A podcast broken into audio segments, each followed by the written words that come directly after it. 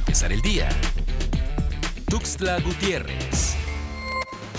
La Comisión Nacional de Salarios Mínimos CONASAMI decretó un alza de un 15% al salario mínimo sin el respaldo de los empresarios, quienes anticipan la quiebra de unas 700 mil empresas en el primer trimestre del 2021. La comisión determinó que para 2021 el salario mínimo suba de 123.22 a 141.70, mientras que en la zona libre de la frontera norte pasa de 185.56 a 213.39.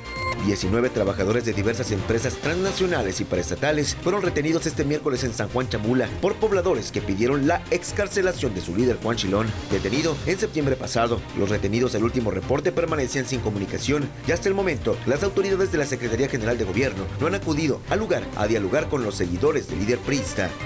La noche de este miércoles, habitantes de San Juan Cancuc se manifestaron en la caseta de cobro Chiapa de Corso San Cristóbal de las Casas, presuntamente con dirección hacia la Ciudad de México. Se declararon en contra de la carretera de las culturas que comunicará a San Cristóbal de las Casas y Palenque, pues dijeron que esto ocasionará el despojo de sus tierras y espacios sagrados.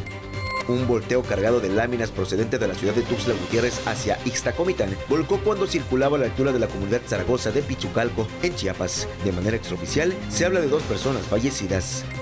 Este miércoles 16 de diciembre, la Secretaría de Salud Estatal dio a conocer 12 casos nuevos de COVID-19, presentando Tuxtla Gutiérrez la mitad de ellos. Chiapas registra un acumulado de 7.210 casos y 573 defunciones al presentarse una muerte más en Tuxtla Gutiérrez en las últimas 24 horas.